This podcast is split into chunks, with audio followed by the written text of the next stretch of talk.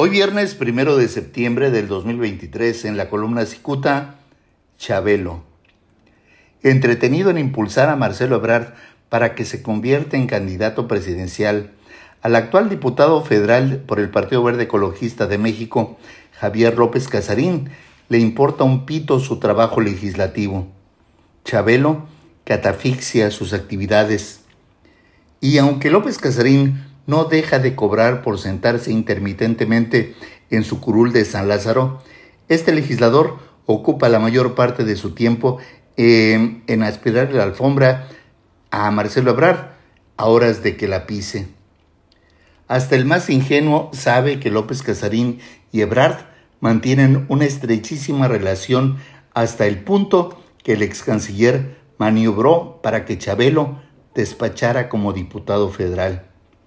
Por eso López Casarín está dedicado a apoyar los esfuerzos de Brad por convertirse en candidato a la presidencia.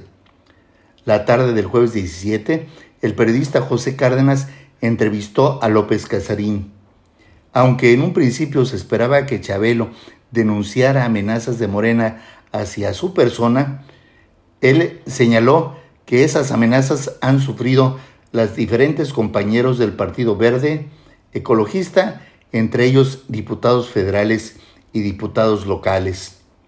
Para abreviar este señalamiento, López Casarín explicó que gobernadores de Morena eh, han amenazado a miembros del Partido Verde porque estos difunden ampliamente el trabajo y los logros de Marcelo Ebrard en su larguísima trayectoria por la política mexicana.